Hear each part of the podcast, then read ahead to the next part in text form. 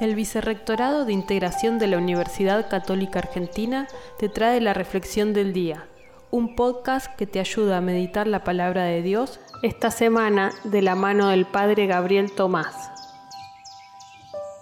Hoy, miércoles 28 de octubre, en la fiesta de los santos Simón y Judas, apóstoles, el Evangelio de Lucas nos cuenta la elección de los doce, la institución de los doce apóstoles. Esto está en el capítulo 6, versículos 12 al 19.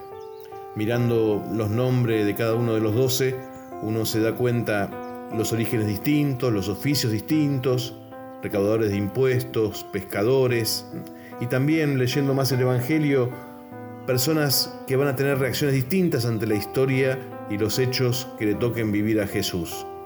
Cuando nosotros, también enviados, apóstoles, pensamos en la iglesia, tenemos que evitar la tentación de pensar una iglesia chiquita, de los que piensan como yo, de los que son como yo.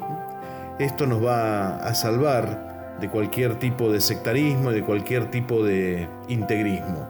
Por eso pedirle a Dios la gracia de tener una mirada amplia, grande, para reconocer que esta iglesia está formada por todos, por todos aquellos que quieren seguir a Jesús.